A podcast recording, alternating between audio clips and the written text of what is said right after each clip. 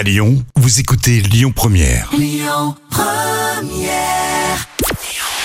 Bonjour Rémi, bonjour Jam. C'est France 2 qui était en tête hier soir avec le film Après le silence et Clovis Cornillac au casting, film qui a rassemblé près de 3 millions et demi de personnes. Ça représente 16% de part d'audience.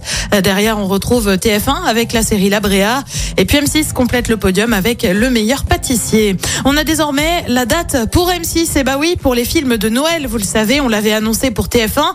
Et alors question de ça, ça a pas tardé, hein, parce qu'on mange de l'ambiance de Noël et de l'amour euh, depuis le 24 octobre de- dernier euh, sur M6. C'est plus tardif. Les films de Noël ne seront sur la chaîne qu'à partir du 5 décembre à 14h, à raison de deux films par jour. Il faut dire que ça cartonne, hein, puisque par exemple le lundi sur TF1, les films de Noël, c'était 28% de part d'audience.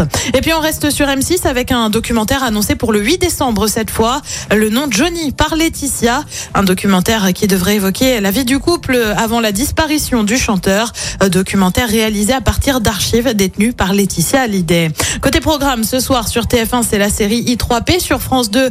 euh, Comme tous les jeudis, c'est envoyé spécial avec un dossier euh, sur l'énergie. Euh, Sur France 3, c'est un film, La malédiction du volcan. Et puis sur M6, là aussi, comme tous les jeudis, c'est Lego Master et c'est à partir de 21h10. Écoutez votre radio Lyon Première en direct sur l'application Lyon Première, lyonpremière.fr et bien sûr à Lyon sur 90.2 FM et en DAB+. Lyon Première